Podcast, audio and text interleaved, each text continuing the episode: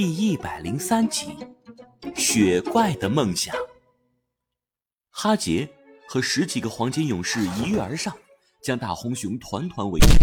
长矛像雨点一样不断的向大红熊攻击过来，迪迦却只是左右闪避，不想让误会升级，所以没有还击。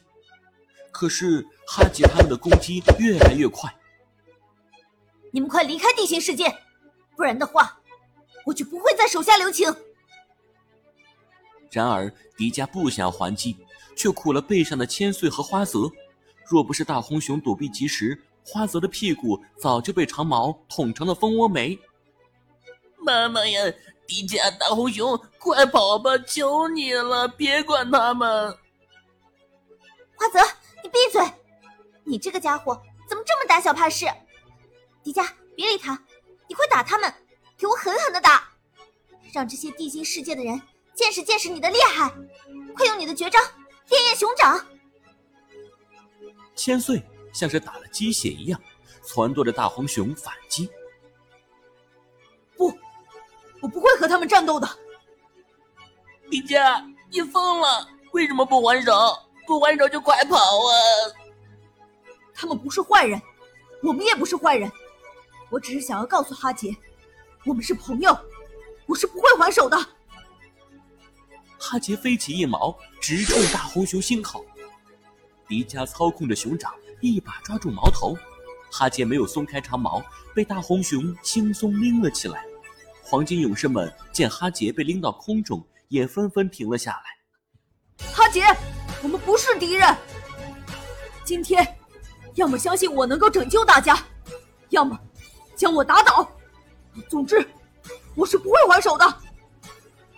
说着，红光一闪，大红熊变回了迪迦的样子，哈杰也落在了地上。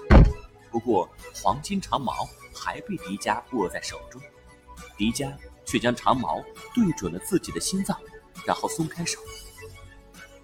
如果你不相信我，你可以刺进去。此时，哈吉那握着黄金矛的双手开始颤抖，迪迦坚定的目光逐渐让他恢复了理智。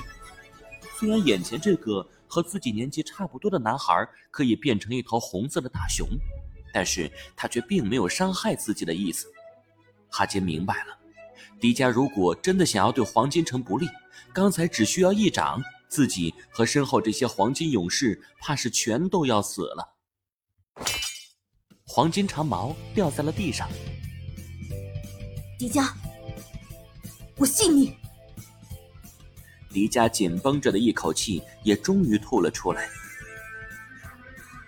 可真是吓死我了！完全就是乱来！你就算不考虑自己，也要考虑一下我和千岁的安全了。我早就知道了，他是不会伤害我们的。阿杰，你放心吧，我们一定会打败真正的敌人。希望你们能说到做到。这个东西或许对你们有用。说着，哈杰从怀中掏出一卷羊皮纸，丢给了迪迦。这是，这是古地图，可能和你们要找的神庙有关。哈杰，你太让我失望了！黄金勇士们，听我号令，将这些外地世界的人赶出去！哈桑长老的声音从房屋中传出来。黄金勇士们听到哈桑的指示，再次向迪迦攻来。忽然，黄金勇士们的前面闪过了一团火焰，吓得他们往后一退。可火焰消失之后，他们眼前空空如也。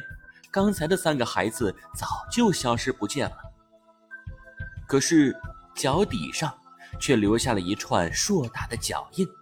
给我追，杀死他们！我要用他们的血来平息女神的愤怒。